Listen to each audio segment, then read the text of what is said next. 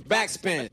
Moin, mein Name ist Nico Backspin und ihr seid bei Backspin 25, dem Podcast zum 25. Geburtstag des Backspin Magazins und unserer Reise durch die Covergeschichten dieses wunderbaren Heftes. Ich bin in Hamburg, ich hatte einen kurzen Weg und bei mir ist Daim. Moin. Ja, moin. Schön, schön ja, schön, dass du dir Zeit genommen hast. Ähm, denn du bist ein äh, sehr umtriebiger Mensch, glaube ich. Du hast äh, sicherlich auch eine Menge zu tun und bist vor allen Dingen auch einen sehr weiten Weg mit deiner Kunst gegangen. Äh, hast es aber in dieser Zeit 2008 mal aufs Cover der Backspin geschafft. Mhm. Das ist jetzt schon elf Jahre her. Kannst du dich daran noch erinnern? Ja, ich kann mich da sehr gut noch dran erinnern, dass äh, äh, Dennis Kraus hier gesessen hat und äh, du ja auch damals schon. Haben wir rausgefunden, ne? Genau, hier, hier im Atelier an genau diesem gleichen Tisch. Und ähm, doch, doch, das ist, das ist noch ganz präsent. Auf der einen Seite, auf der anderen Seite ist natürlich eine Menge passiert. Ähm, elf Jahre jetzt schon, ja, ist krass. Also die Zeit rast. Ja, wirklich, ne? 2008 ist das äh, passiert, das war Juli, August, die Ausgabe Nummer 95. Ähm, ich glaube, wir müssen ein bisschen über dich sprechen noch als Person, um dich vielleicht noch ein bisschen einzuordnen. Aber kannst du mal beschreiben, wo du 2008 in deiner Karriere warst oder du in deinem Leben so als ähm, dein?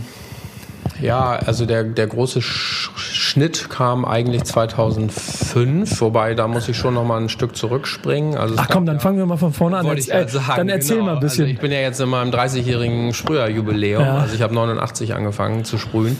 Ähm, aber um das äh, äh, ganz, äh, um da relativ schnell so in, ins Jahr 2000 zu kommen, ähm, ich habe hier in Hamburg angefangen, bin dann aber ja zum Kunststudieren in die Schweiz gegangen ähm, und äh, das war dann 98 1990 bin ich äh, von der Schweiz wieder nach Hamburg gegangen. Und das war der, der äh, erste ähm, Schritt, wo ich realisiert habe, dass man ähm, als Graffiti-Sprüher auch ein Atelier zum Beispiel haben kann. So, das früher, früher äh, hier in Hamburg, die ganzen Jahre vorher, habe ich all meine Leinwände und ich habe 91 schon angefangen mit Leinwandarbeiten, habe die immer draußen gesprüht an der Hall of Fame, mit, bin mit meinem Material raus und auch wenn ich eine Galerieausstellung hatte oder so, habe ich das alles draußen vorher gesprüht.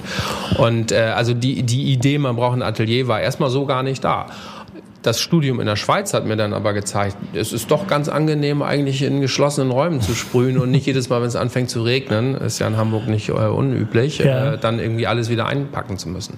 So, das heißt, 98 bin ich wieder zurück nach Hamburg gekommen und dann war das hier der Startschuss für Getting Up und für unser Atelier an den Elbbrücken, wo ich seit 20 Jahren hier auch, auch immer noch bin. Ähm, und ist ein sehr guter Ort übrigens, man kann es nicht verfehlen. Ich habe nur heute auch wieder bei der Anfahrt gemerkt, es ist ein bisschen schwieriger, von der Innenstadt hier ranzukommen. Ja, genau. Man muss, man muss es wissen. Wenn man aber erstmal hier war, dann, dann äh, weiß man es beim nächsten Mal zumindest. Genau. Und ähm, nee, aber es ist ein super Ort, äh, wo, wo ich auch mit Heiko Zahlmann hier immer noch zusammen die Räume teile. Wir sind ja damals zu viert hier gestartet, mit Storehead noch und mit Tasek.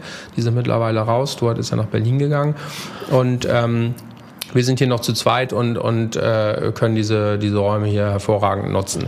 So, und ähm, haben dann ja damals 99, als wir das hier gegründet haben, relativ schnell ähm, schon erste Ausstellungen ja auch hier äh, als Getting Up organisiert, haben die aus Gemeos zum Beispiel, aus Brasilien äh, ja nach Deutschland geholt. Also das erste Mal überhaupt, dass wir die nach, nach Europa gekriegt haben, haben dann die Urban Discipline Ausstellung ja gemacht, drei Jahre lang.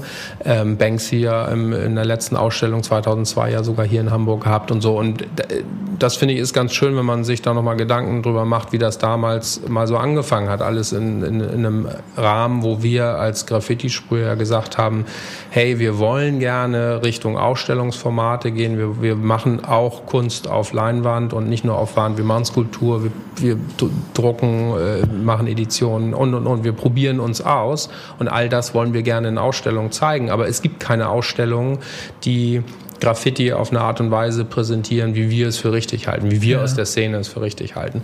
Deshalb müssen wir es wohl anscheinend selber machen. Und wir haben es damals selber gemacht und auch ziemlich erfolgreich, ja auch im Rahmen von den Maximum Hip-Hop-Tagen, also groß eingebettet, ja hier auch in, in, in große Festivals. Und ähm, das führte dann im Grunde dazu, dass ja heutzutage ähm, äh, ja hervorragende, riesengroße Ausstellungen zu dem Thema auch existieren und äh, ganz viele Kuratoren, Museumshäuser, Galeristen und und und ja auch dann Graffiti entdeckt haben äh, und und Ausstellungen hervorragend umsetzen und wir sozusagen das jetzt selber nicht mehr machen müssen. Das ist sehr schön und genau dieser Sprung hat finde ich, so 2005, 2006 gut geklappt, wo ähm, ich die Zusammenarbeit mit Rick Reinking zum Beispiel, das ist ein sehr großer Urban Art Sammler hier auch aus Hamburg, ähm, äh, angefangen habe, wo wir zusammen angefangen haben zu arbeiten. Und ähm, da gab es bei mir nochmal so einen Sprung. Und als wir dann 2008 äh, zusammengesessen haben für, für die Backspin Cover Story, war das genau dieser Punkt, so, wo man, wo man so das Gefühl hatte, äh, so diese Urban Discipline Phase, äh, die Gründung hier des Ateliers und so, hat dann auch Früchte getragen. Und ja. jetzt, jetzt hat, merkt man auch, dass es auch eine richtige Entscheidung war, das zu machen und auch so ins Risiko zu gehen. Also, weil das kann man sich heute vielleicht gar nicht mehr vorstellen, aber wir haben 99 tatsächlich gedacht, wenn wir hier zu viert uns ein Atelier äh, mieten mit einer sechsmonatigen Kündigungsfrist, so, oh, ob das mal gut geht. Ne? Nachher können wir uns nur zwei Monate leisten und dann müssen wir schon wieder raus und dann müssen wir nachher noch sechs Monate, also noch vier Monate zahlen. Das war ein ganz schönes Risiko. Heutzutage denkt man so, wie, wie kann es denn ohne äh, Atelier überhaupt gehen? Ne? Also natürlich ist das eine, fast eine Selbstverständlichkeit. Du hast einen 20 Jahre alten Mietvertrag hier, insofern der ist auch sicherlich sehr dankbar für Hamburger Verhältnisse, da kann ich mir vorstellen. Ähm, du hast aber ähm, eben schon so ein paar Punkte angesprochen, die insgesamt ganz interessant sind. Ich muss versuchen, wo ich am, äh, am ersten eingreife. Machen wir es mal so, du bist ja auf dem Cover, weil das natürlich dann auch als Backspin-Magazin ein wichtiger Moment war, dir deine Ehrerbietung zu geben für das, was du bis dahin in 19 Jahren gemacht hast. Ähm, was würdest du sagen? Was ist das, was dich unterscheidet oder unterschieden hat von anderen Graffiti-Künstlern? Erstmal in, deine, in deiner Stilart, in der Art und Weise, wie du es gemacht hast. Du hast eben schon fast die Dinge beschrieben, die du drumherum anders mhm. gedacht hast. Mhm. Aber es geht dann ja auch ein bisschen auch einfach, einfach um die Qualität. Also was hat deine Kunst ausgemacht? Ja, also äh, gut. Ähm, nicht über sich selber reden, ich weiß. Wollte aber ich sagen, das ist natürlich mal so ein bisschen schwierig, aber natürlich äh, kann, kann ich jetzt nicht leugnen. Äh, äh der 3D-Stil ist natürlich das, was so ein bisschen äh, für mich steht und das ist ja auch okay. Ähm, Habe ich sicherlich ein Stück weit mitentwickelt äh, und das ja auch schon sehr früh, Anfang 90er Jahre, gab es natürlich noch ein paar andere, äh, die in die Richtung gedacht haben und generell war sicherlich die Stimmung auch dafür da, äh, technologisch, gesellschaftlich, wie auch immer äh, der Computer kam langsam mehr und mehr und, und es wurde alles äh, irgendwie auch, auch in der Werbung vielleicht dreidimensionaler und so. Also das war schon so ein, so ein, so ein, so ein Gefühl, äh, sich da so in diese Richtung auch entwickeln zu wollen. Ähm, und das finde ich schon, ähm, glaube ich, macht schon meine Arbeit auf der einen Seite aus. Auf der anderen Seite bin ich nicht unbedingt jemand, der äh, dem es so um, um 3D-Perfektion äh, geht oder auch nicht so um technische Perfektion. Das ist etwas, womit ich oft so in Verbindung gebracht werde, was den Leuten, äh, was vielleicht die Leute schon so hervorheben, wenn sie so meine Sachen sehen. Aber ähm, ich sehe meine, meine Styles und ich, ich schreibe jetzt seit 30 Jahren irgendwie meinen Namen und, und, und, und arbeite ja sehr, sehr stark mit meinen vier Buchstaben. Dime, das ist nun mal das zentrale Motiv, was ich irgendwie seit 30 Jahren benutze oder seit fast 30 Jahren, weil ich habe ja. am Anfang ja noch nicht Dime geschrieben. Ähm, das ist, sehe ich eigentlich immer so als Selbstporträt und es ist ein sehr, eine sehr persönliche Arbeit eigentlich. Also ich, ich habe sozusagen diesen Schriftzug als, als Modell, ähm, an dem ich äh, meine persönliche Entwicklung eigentlich auch äh, abarbeiten kann oder, äh, oder erkennen kann. Und, ähm, und deshalb äh, ist eben was Dreidimensionalität angeht oder was Perfektion angeht oder so nicht in dem Sinne etwas, was ich äh, da, ähm, was mir wichtig ist und was ich da reinbringen will, sondern das entspricht mir einfach. Also das mhm. ist sozusagen ein Stück meine Persönlichkeit und das bringe ich da wie, wie selbstverständlich mit ein, ne? so weil es weil es ein Teil von mir ist. Und ähm, ich persönlich finde dann eher die Dinge spannend, die Sachen, äh, äh, ähm, ja, also Begriff Raumeroberung ist mir immer ganz wichtig, also neue Räume zu entdecken, das, was sozusagen auch das Wesen von Graffiti ausmacht. So, du bist da draußen in, in, der, in der Stadt, auf der Straße, du bist auf den Gleisanlagen und du entdeckst diese Stadt ja als 13, 14, 15 oder bei mir erst als 17-Jähriger ja auf eine ganz andere Art und Weise, wenn du Graffiti-Sprüher bist. Ja, definitiv. Und ähm, wenn du dann später dich weiterentwickelst äh, und dann zum Beispiel den musealen Raum entdeckst, entdeckst, dann ist das eben auch eine Raumeroberung. So. Und das finde ich sehr spannende Themen, äh, wo ich eben auch nach 30 Jahren immer wieder noch Neues entdecke und anderes und schon Spannendes. Dieses museale Entdecken, äh, was du beschrieben hast, führt ja auch dazu, oder das äh, unterschreibt auch noch ein bisschen das, was du davor beschrieben hast, früh Atelier suchen, früh sich neue Räume entwickeln. Ähm, was ja andersrum dann, äh, wenn du dich in der Graffiti-Szene umguckst, ja wahrscheinlich bei manchen Leuten vielleicht fast verpönt ist oder der Weg ist, den sie niemals machen wollen. Du hast immer diesen Weg ziemlich früh auch für dich entschieden.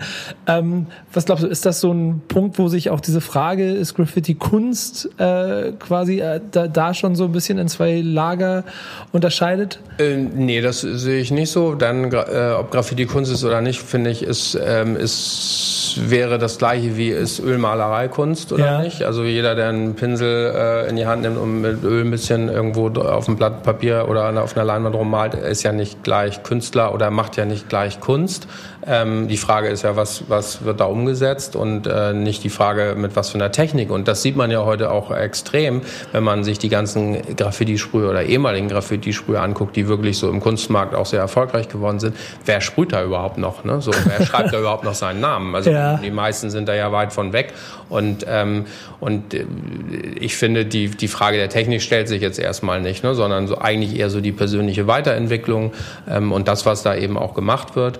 Ähm, ich persönlich finde das sehr spannend, noch einen starken Bezug zu, diesem, zu dieser Graffiti-Szene zu haben und zu, zu, meiner Historie. Und deshalb bin ich ja eigentlich auch einer äh, von relativ wenigen, die äh, erfolgreich auf dem Kunstmarkt sind, mit eigentlich klassischem Graffiti. Also da gibt es ja gar nicht mehr so viele. Diese Brücke war dir auch immer wichtig, oder? Die ist mir äh, wichtig, weil sie sich äh, jetzt einfach immer noch gut anfühlt. Ja. Aber ich würde jetzt nicht mich da festlegen, dass mir das auch in 30 Jahren noch wichtig ist. Also das ist, ähm, ich gehe sozusagen da Schritt für Schritt so meinen mein, äh, meinen Weg und ähm, jeder Schritt muss sich irgendwie gut anfühlen und das tut es jetzt noch so. Und deshalb hänge ich auch äh, ja irgendwie immer noch ganz schön an der Sprühdose.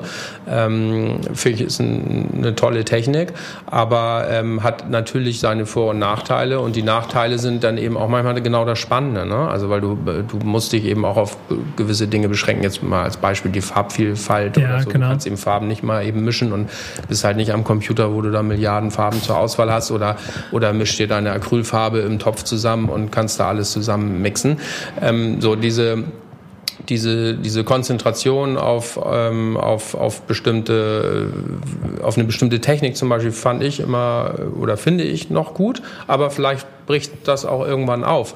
Da muss ich eben auch ähm, betonen, dass dadurch, dass ich eben auch dieses Kunststudium hatte und ich relativ früh ähm, ja genau das gemacht habe, um mal alles Mögliche auszuprobieren, ähm, genau das hat dafür, dazu geführt, dass ich dann eben auch relativ stark erkannt habe, ähm, nee, das, was ich da mache, Sprühdose, meinen Namen schreiben, ist doch eigentlich genau das, was ich machen möchte. Also es hat mich eben, das Studium hat mich eben nicht abgebracht davon. Ja. Und deshalb bin ich jetzt sozusagen noch ein Stück überzeugter davon, weil ich alles andere eben ja auch schon kennengelernt habe.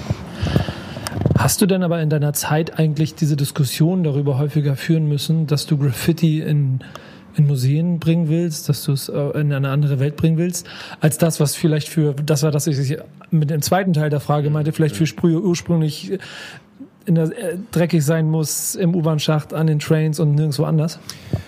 Nee, ich habe eigentlich, also auf der einen Seite habe ich ganz viele Diskussionen geführt, aber ich habe mich nicht rechtfertigen müssen. Ja. Also ich glaube nicht, dass, also ich habe relativ wenig Situationen erlebt, wo, wo man so, so ganz starker äh, ähm, Kritik ausgesetzt war oder so, weil ich glaube, dass schon ähm, das auch ein Teil der Graffiti-Historie ist, sich auch weiterentwickeln zu wollen. Also das war, war eher ähm, auch damals, als ich das erste Mal nach New York gegangen bin, 95, so ein bisschen so die, die Angst, äh, weil ich natürlich hier so die dogmatische Szene, in der groß geworden bin, sozusagen, dann auch so die Angst, äh, so als, als jemand, der jetzt hier in Europa Graffiti auch ein Stück weiterentwickelt hat, jetzt zurück zu, zu den Roots irgendwie nach New York zu gehen und da so mit den Oldschoolern in Kontakt zu kommen. Und da hatte ich mich viel stark darauf eingestellt, dass da dann irgendwie auch, auch Kritik äh, einem entgegengebracht wird und so. Das war im Gegenteil, das war überhaupt nicht der Fall. Ähm, und da ist mir auch überhaupt erst bewusst geworden, nee, stimmt, das Wesen von Graffiti ist, sich weiterzuentwickeln. Ja. So, sonst wäre es vom Marker-Tag irgendwie überhaupt nicht zur Sprühdose gekommen und auch nicht von den Inside-Tags zu den Outsides und dann auch nie zu den großen Pieces. Also das ist ja eine, eine Evolution, ja. die ja auch nie abgeschlossen ist. Und, und das sieht man ja jetzt, wo Graffiti wirklich einmal komplett über den Globus rum sich entwickelt hat. Das war ja vor 20 Jahren noch gar nicht so. Heute gibt es das wirklich in jeder Ecke. Und ähm, das ist das ist super. So und das ist äh, ein Teil von von Hip Hop und die Hip Hop Kultur als Ganzes ist ja auch genau. Das ist ja auch genau das Starke an ihr. Es ist einfach für für jeder Mann und und eigentlich auch jeder Frau, auch wenn der Frauenanteil natürlich da immer sehr klein ist, was was schade ist. Aber es ist es kann so viele Leute unglaublich positiv beeinflussen und motivieren und ähm, und ich glaube, dass das auch erkannt wird in dem, was ich immer gemacht habe. Also nicht nur künstlerisch, so meine Bilder, sondern ja auch äh, all das drumherum mit Ausstellungsorganisationen und, und, und. Ähm, also das ist, ist ja dann auch sein, sein Leben äh, damit leben. Ne? Alles genug Gründe, um dich auf ein Cover zu packen, haben wir ja schon gesagt. Deswegen würde ich aber einfach mal diesen Moment nutzen wollen und dir mal äh, dieses haptische Gefühl nochmal geben, äh, ja. dass du vielleicht einmal einen Blick reinwirfst. Das Cover selbst, kannst du dazu noch einen Satz sagen? Ja, das Cover äh, damals, also das ist ja auch ähm, 2008, ne, hat natürlich schon vorher angefangen, aber ja. ich habe hab ja irgendwann, also das Cover ist ja eine, eine, eine digital erstellte Grafik in Illustrator, ja. ähm, eine Vektorgrafik und ähm, das habe ich natürlich da schon ein paar Jahre vorher schon mit angefangen, aber ähm, ich bin ja schon einer, der auch immer äh, auch am Computer gearbeitet hat und, und also sehr früh schon damit gearbeitet hat und auch so diese digitale Welt ähm, ja auch spannend fand und erobert habe.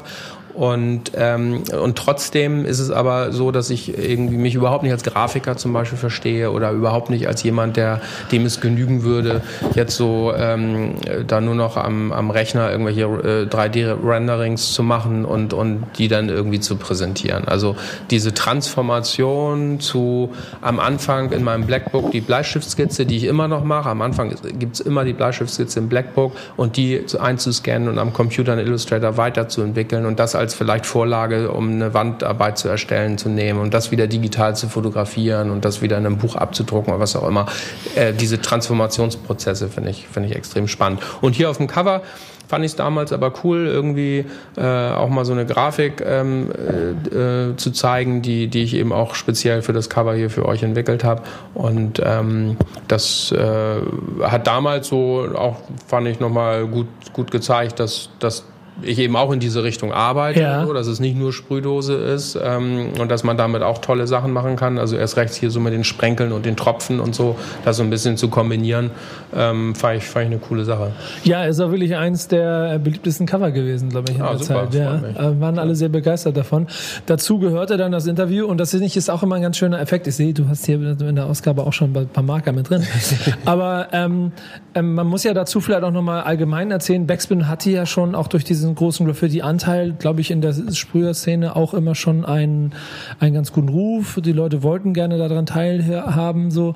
Was hat es dir bedeutet, eine Covergeschichte in der Backspin zu haben? Jetzt, naja. ist es, jetzt musst du die Lobhudelei ein bisschen Ja, natürlich. Ne, brauche ich gar nicht. Äh, das, das kommt ganz von selbst und, und, äh, und authentisch. Denn äh, Backspin bin ich ja nun auch mit groß geworden, wir zusammen. Also ich meine nicht nur, dass ich mit Bodo und Frank ja nun auch schon ganz lange befreundet war und bin ähm, und ich mich ja sogar noch an Backspin-Ausgabe Nummer 1 erinnern kann, äh, dann da war ich dabei, als das Interview mit Lumit geführt worden war. Das war damals in Lurup, der war hier in Hamburg. Wir haben irgendwie in Lurup an so einem, an so einem Bauzaun gesprüht und Bodo war mit Frank da und haben ihn da interviewt.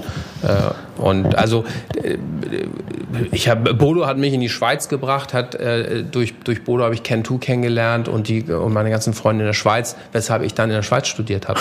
So, also ähm, das ist äh, Verbindung. Backspin hat natürlich äh, historisch äh, in der Hip-Hop-Szene äh, in, in, Europa zur Vernetzung auch extrem viel beigetragen. Also ganz ganz klar und deshalb finde ich es toll, dass es das immer noch gibt und dass du jetzt hier bist und ähm, und das war natürlich äh, äh, schön, dann irgendwann auch mal ein Cover zu kriegen. Klar, hat ja auch ein bisschen gedauert. Äh, ja.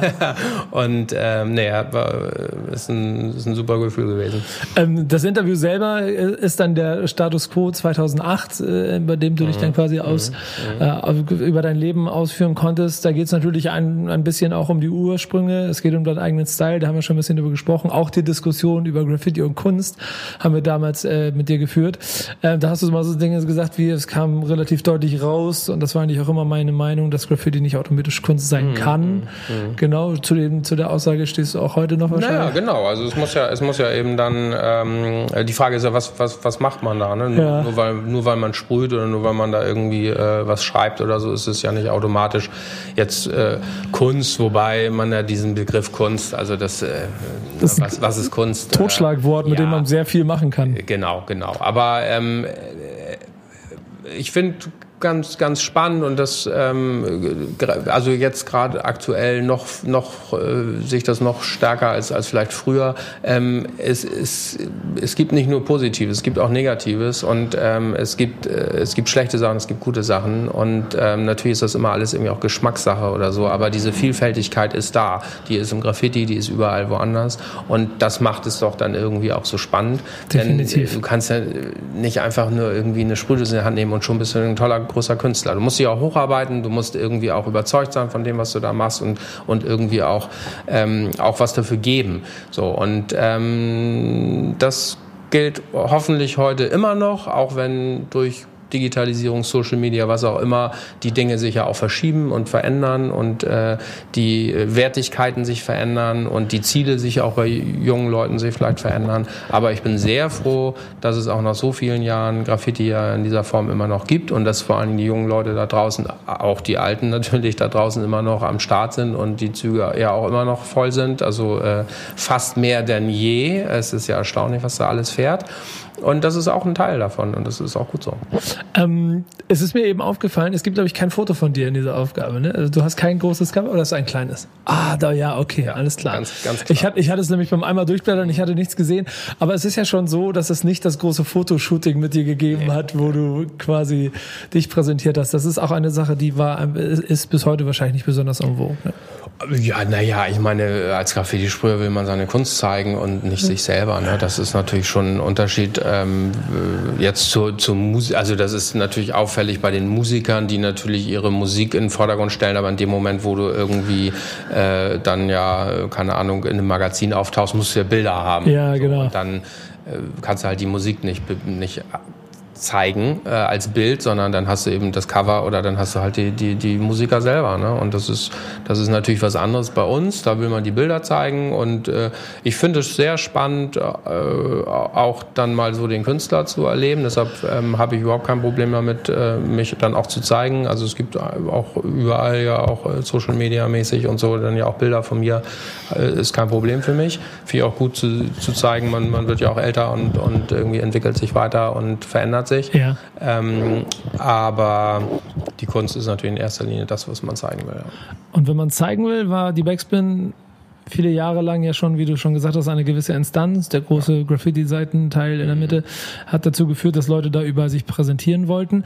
Äh, Heft gibt es seit 2016 leider nicht mehr. Das Internet gibt es schon ein bisschen länger. Und in dem Gespräch selber habt ihr auch über Graffiti im Internet gesprochen. Mhm.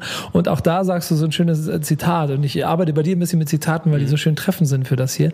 Äh, bei Graffiti geht es auch um Raumeroberung, hatten wir vorhin auch mhm. schon. Und das Internet ist ein riesiger Raum und somit passt das total zu Graffiti. Absolut. Ja. Und das ist ja etwas, was wir bis heute sehen. Wie gehst du damit und wie siehst du das, was heute passiert? Das ist, äh, es ist ja wirklich eine Flut an, an Graffiti-Artists, die und vor allen Dingen auch viele junge Generationen all ihre Kunst auch immer sofort dort präsentieren. So, wie, wie nimmst Total. du das wahr? Ja, das ist, finde ich, ganz schön, weil ähm, als wir 2008 darüber gesprochen haben, bezog sich das natürlich auf das Internet in dem Sinne von Webseite. Genau. So, also Facebook wurde da gerade gegründet, muss genau, man mal klar machen. Genau, ne? Also ähm, wir äh, können jetzt da äh, schön anknüpfen und sozusagen die letzten elf Jahre dann nochmal äh, irgendwie oder das Ganze nochmal in, in ein aktuelleres Licht drücken. Ich bin ja einer, der wenigen oder ich bin ja einer der ersten Graffiti-Sprüher weltweit überhaupt gewesen mit einer eigenen Webseite. Das fing ja bei mir schon ganz früh an, 94 schon. Ich habe ja damals auch schon meine, meine Kunst äh, bei Art Crimes gezeigt, meine Bilder äh, von Susan Farrell. Das ist eine äh, aus San Francisco, ein, ein Graffiti-Fan sozusagen. Die hat eine, die hat die erste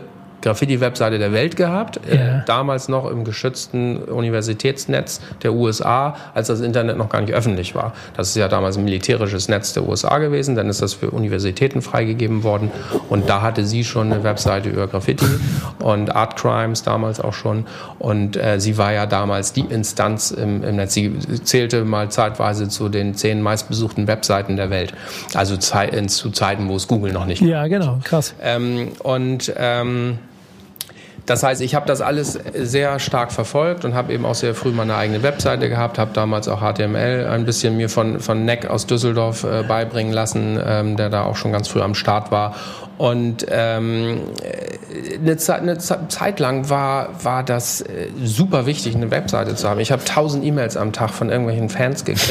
Äh, das kann man sich als gar nicht mehr vorstellen. Das war eine, eine Seite, die besucht worden ist und die wichtig war als PR-Medium ja auch. Ähm, da wollte ich nie drauf verzichten. Und dann ging es, ja, 2008 sagst du mit Facebook los und, äh, und alles, was wir heute kennen. Und eine Webseite ist heute im Grunde fast schon nicht mehr notwendig obwohl ich sie trotzdem für nicht unwichtig halte. Und deshalb habe ich auch immer noch eine, ähm, weil das natürlich nochmal so das persönlichere Portfolio ist, was dann auch nochmal ganz anders äh, kuratiert sozusagen auch im, im Netz steht.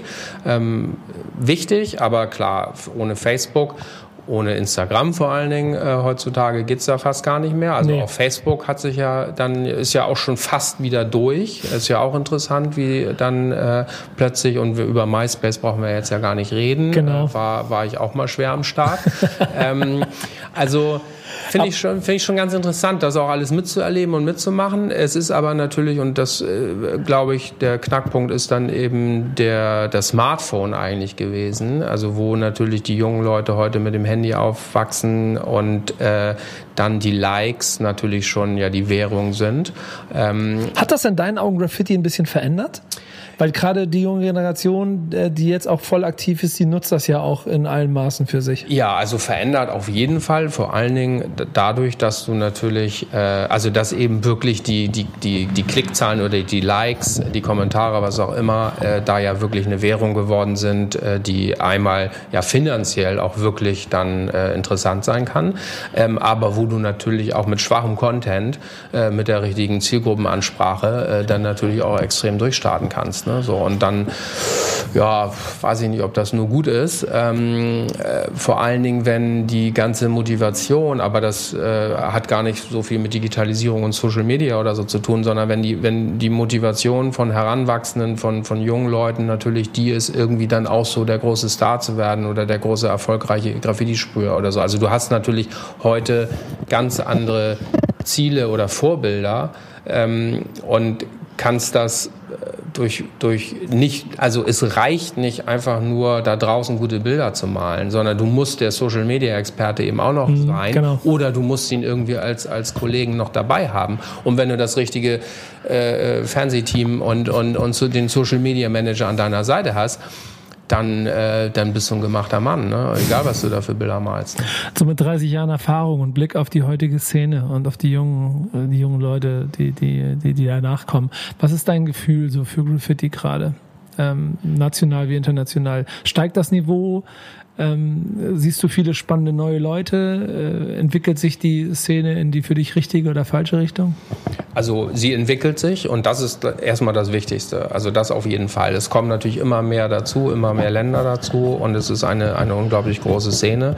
Ähm, natürlich gibt es Länder, mal als Beispiel jetzt die asiatischen, ähm, wo, wo jetzt vielleicht äh, noch so ein bisschen, ähm, wo noch nicht so, so, so ein ganz eigener Stil sich entwickeln konnte, so, weil das in Europa ja auch nicht anders war. Natürlich hat man erstmal so die großen Vorbilder gehabt, die, die man, äh, denen man nachgeahmt hat und, ähm, und dann konnte man erst so seine Stile entwickeln. Ich glaube, das ist in manchen Ländern jetzt auch so, aber es kommt eben auch eine eine extrem junge Generation nach. Also jung meine ich von so Ende 20 um die 30 herum, die jetzt teilweise ja, also mal als bestes Beispiel Aris aus Spanien, wahnsinnig jung, wahnsinnig talentiert, wahnsinnig gut ähm, und erfolgreich und äh, finde ich toll. So, das ist genau ich empfinde eigentlich meine Karriere genauso, so wie sie für mich damals Anfang der 90er Jahre war. Genauso habe ich das eigentlich für mich auch gesehen. Also, dass ich irgendwie so eine, eine, neue, eine,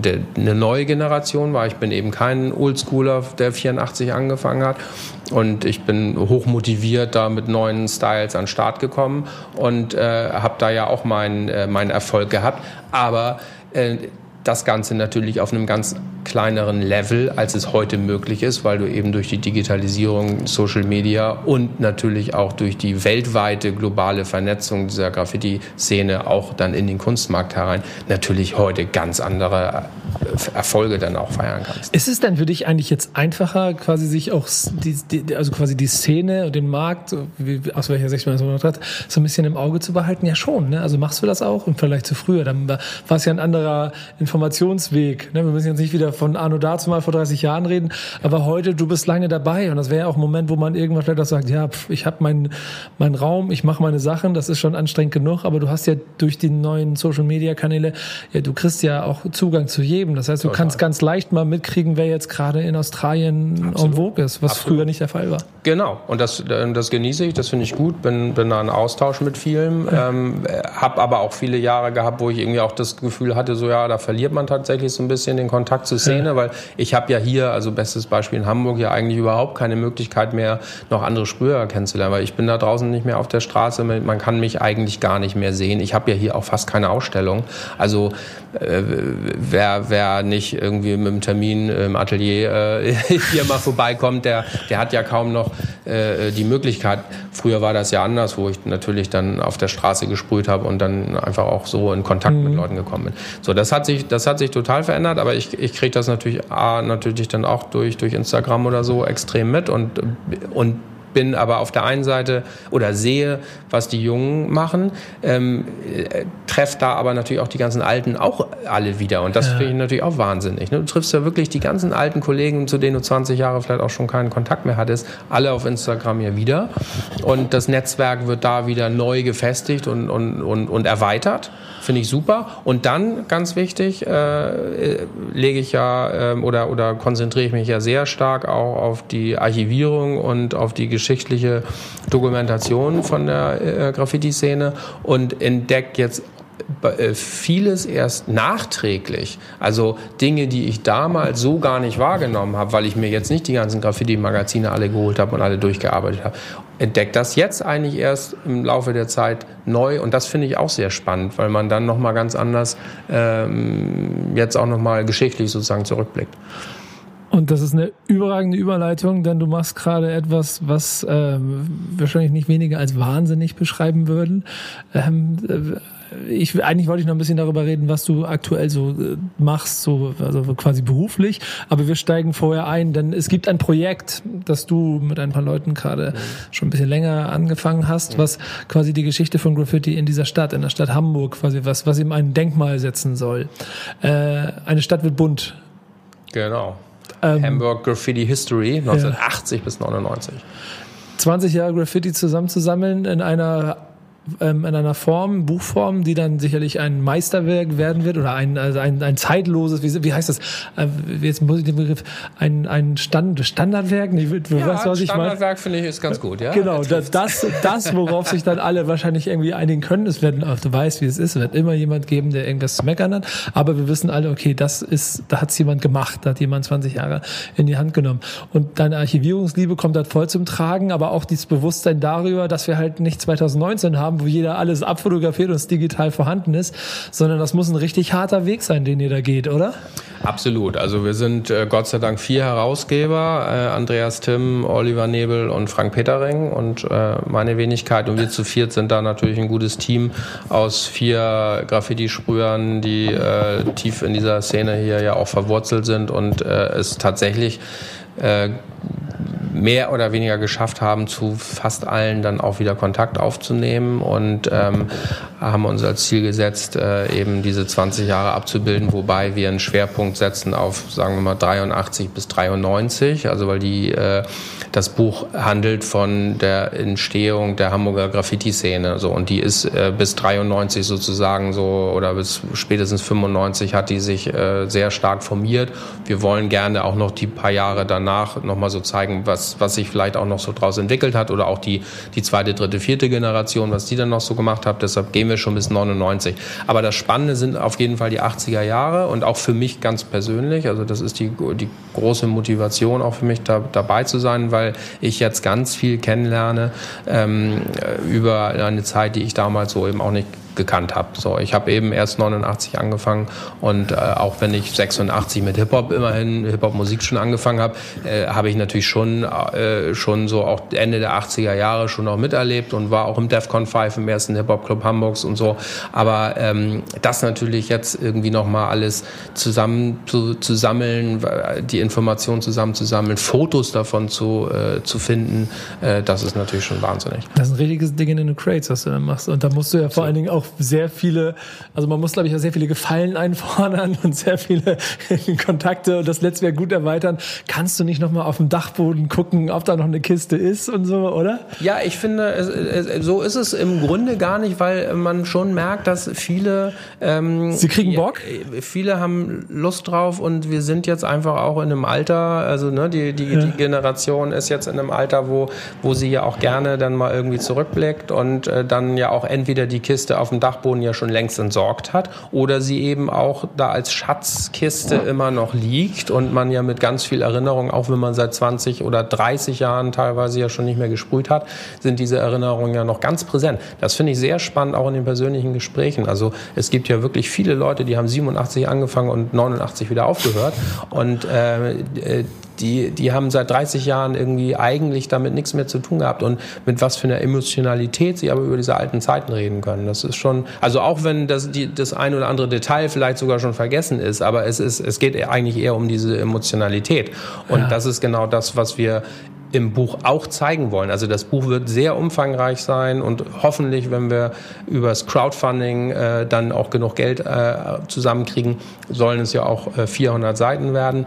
Wir, wir wollen ja Hamburg auch 1980 zeigen, wie, wie eben das klassische Graffiti hier noch gar nicht äh, existiert hat. Also wir reden auch über Punk-Graffiti oder Polit-Graffiti oder Witzsprüche irgendwo. Ähm, äh, wir, wir, wir sprechen über Schablonengraffiti. 87 im Museum für Kunst und Gewerbe gab es eine Ausstellung über Pariser Schablonengraffiti. Hat keiner mitgekriegt, aber Krass, wir haben ja. den Katalog, wir haben, oh, wir haben das Wahnsinn. Material dazu. Ähm, 91 im Altona Museum natürlich die große Narrenhände-Ausstellung. Das war die erste Museumsausstellung in Deutschland mit deutschem Graffiti. 91. Äh, gegen den Widerstand des damaligen äh, Direktors, äh, sogar von Torkelt Hinrichsen, der ist dann später Direktor geworden, auch durchgesetzt durchgesetzt. Also das war, das sind Meilensteine und da muss sich Hamburg auch nicht verstecken vor anderen Städten. Ähm, und vor allen Dingen auch in der Art und Weise, wie sich hier eine Graffiti-Szene, die aber ja ganz stark Teil einer Hip-Hop-Szene war. Also natürlich wird das auch ein Thema sein. Äh, Beginner, fettes Brot äh, etc. Äh, sind ja hier nun auch groß geworden. Und ähm, all das werden wir zeigen, wie es sich entwickeln konnte.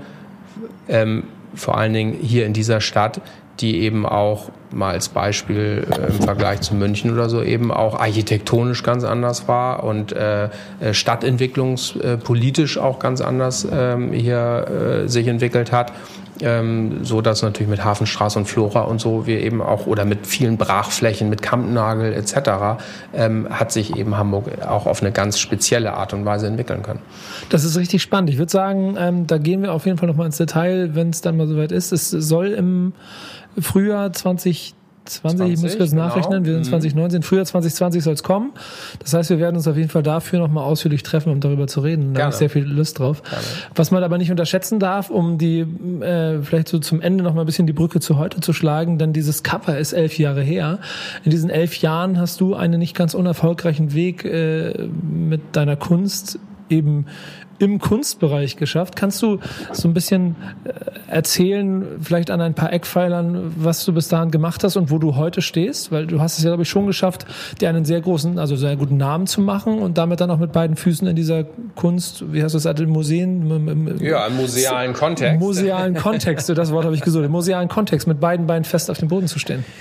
Ähm, ja, also im Grunde, äh, gerade wenn man jetzt mal so auf 2008 zurückblickt und die, die letzten elf Jahre, ähm, habe ich eigentlich konstant das weiter äh, gemacht, ähm, was ich auch die Jahre davor schon gemacht habe. Also ähm, es, sind, es sind ja bei mir nicht die, äh, also ich bin ja jetzt nicht Banksy geworden, also das äh, muss man ja auch sehen und den haben wir ja 2002 am Anfang seiner Karriere, Karriere ja hier nun auch in Hamburg gehabt. Ähm, Hast du ein Werk von ihm hier irgendwo rum? Und äh, da will ich jetzt nicht drüber reden. ähm, aber äh, er hat hier ähm, in Hamburg ja Sachen im Stadtraum äh, genau. äh, auch hinterlassen und das sind die einzigen in ganz Deutschland äh, jemals von Banksy gesprühten Sachen im Außenraum bis, bis jetzt. Also ja. er hat nie wieder in Deutschland was im Außenraum gesprüht. Das finde ich schon ganz cool. Aber das ist ja nicht das Thema. Total äh, beeindruckend, aber noch wieder ein anderes Thema, genau. Genau. Ganz entscheidend, was, was finde ich meine Entwicklung angeht, ist eben, dass, äh, dass so dieser, dieser monstersteile Karriere Anstieg äh, nicht stattgefunden hat. Und das finde ich auch ganz gut. A, habe ich Familie, das muss man auch immer bedenken. Also die, die ganz großen Stars, die irgendwie die ganze Zeit um die Welt reisen, äh, die können das ja kaum in der Familie zusammen äh, unter, unter einen Hut bringen. Ähm, und äh, dann äh, ist mir eben auch vieles drumherum ja auch ganz wichtig, haben wir schon drüber gesprochen. Ähm, sowas mache ich ja auch eben weiterhin, also jetzt nicht nur mit der Archivierung und dem Buchprojekt, sondern ja auch hier Kuration mit Getting Up zusammen im Rahmen vom Stamp Festival, was wir ja einmal im Jahr machen, machen wir auch schon seit zehn Jahren. Ähm, also das, das sind so Projekte, die vielleicht gar nicht so die Riesenaufmerksamkeit äh, mit sich ziehen, aber ja auch ganz spannend sind. Es ist ja immer ein bisschen Kultur wieder zurückgeben oder einfach ein bisschen da, wo ja. man herkommt, nochmal wieder ein bisschen zurückzahlen. Ja. Dann aber auf der anderen Seite, und das kann man glaube ich schon mal so sagen, du ja schon am Ende deine äh, Arbeiten für äh, sehr gute Preise auch verkaufen kannst, weil es auf dem Markt ein äh, Interesse daran gibt, deine Arbeiten halt genau. zu bekommen. Genau, und das finde ich ganz spannend. Also ich bin ja wirklich ein globaler Künstler. Also ich habe meine, meine Käufer und meine Sammler, meine, meine Fans habe ich wirklich weltweit. Ähm, das, das merke ich als Feedback, das merke ich ja auch, wohin ich verkaufe und wo ich ja auch aktiv bin. Und ich mache ja hier in Hamburg tatsächlich ganz, ganz wenig. Also dass ja. ich mal hier eine Ausstellung habe, seltenst. Ähm, ich habe jetzt hier auch nicht irgendwie äh, unbedingt die Riesensammlerschar in Hamburg sitzen und sonst, so, sonst nirgendwo, sondern wie gesagt, ich bin eigentlich da sehr global aufgestellt und deshalb ist es spannend, dann äh, eben auch hier so so so so ein Hamburg-Bezug, vielleicht jetzt mit so einem Buch zu haben, finde ich total schön, so sich an die alten Zeiten zu erinnern und das nochmal aufzuarbeiten, wie war das damals. Oder sowas wie Stamp, das ist in, in Altona, in Ottensen, ich, ich wohne in Ottensen, das ist sozusagen mein Barrio, da engagiere ich mich dann sozusagen auch so im Stadtteil. Also ich bin so von der, von der ganz großen globalen äh, Geschichte, komme ich dann auch so ins ganz kleine Lokale und das genieße ich. Es ist auf jeden Fall ein sehr runder und schöner und kontinuierlicher Weg, den du gemacht hast. Und für mich dann doch auch eine Freude, äh, mit dir hier zu sitzen, weil wir hier auch dann über Geschichte reden, nicht nur in Graffiti, sondern auch ein Teil der Backspin-Geschichte. Und wir haben mit dir auf, äh, muss ich kurz wieder nachgucken, damit ich keinen Fehler mache, Ausgabe 95 dann im Backspin-Rahmen dir dann auch mhm. das Dankeschön quasi durch das Cover gegeben mhm. und die äh, Ehrerbietung für deine Arbeit. Ich danke dir für die Zeit, die du mir hier gegeben hast. Danke, schön, dass du da warst. Dass wir ein bisschen uns austauschen konnten. Ähm, wir sehen uns dann ja aber auf jeden Fall wieder, wenn das Buch kommt. Das hoffe ich, das wäre super. Ja, wenn, wenn es dann fertig ist. Das ist ein Projekt, da ziehe ich wirklich den Hut vor. Ähm, dir vielen Dank für die Zeit. Euch danke, dass ihr dabei gewesen seid bei Backspin 25, dem Podcast zum 25. Geburtstag der Backspin. Bis bald und bis zum nächsten Mal. Ciao.